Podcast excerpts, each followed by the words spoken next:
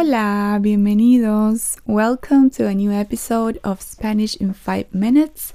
My name is Carolina and I hope you have fun learning Spanish with me.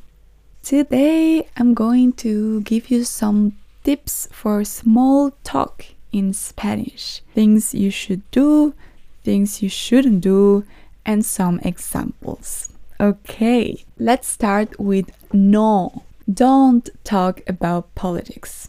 Trust me, it's just better to avoid this topic until you're extremely comfortable with someone, and even then, is. Mm, mm. Next one. Don't talk about jobs or employment. Due to the crisis, this topic of work has become taboo in some countries or not so positive for some people. Don't be too distant in the literal sense. Spanish speakers are always very close to each other. I don't know. It might be uncomfortable at the beginning, but don't worry, you will get used to it. Next one. Don't be offended if you get interrupted when talking. This goes along with a point we made earlier. In Spanish, uh, people are constantly talking over each other. That's a way of participating in the conversation. And it's super common. We don't even realize when we do it or when other person does it. So it's super common. Okay. And now things that you should do. Talk about football.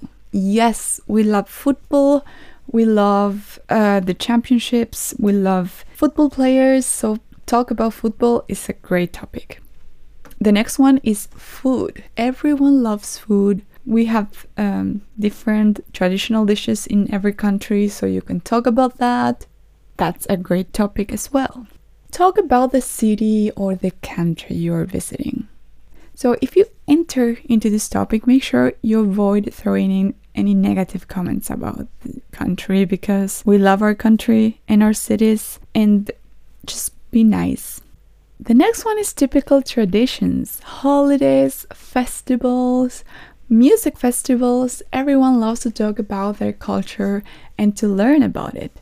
So that's super good.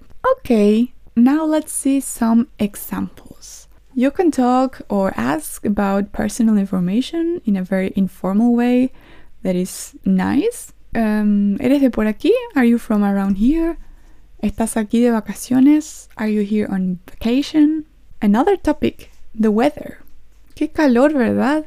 It's hot today, right?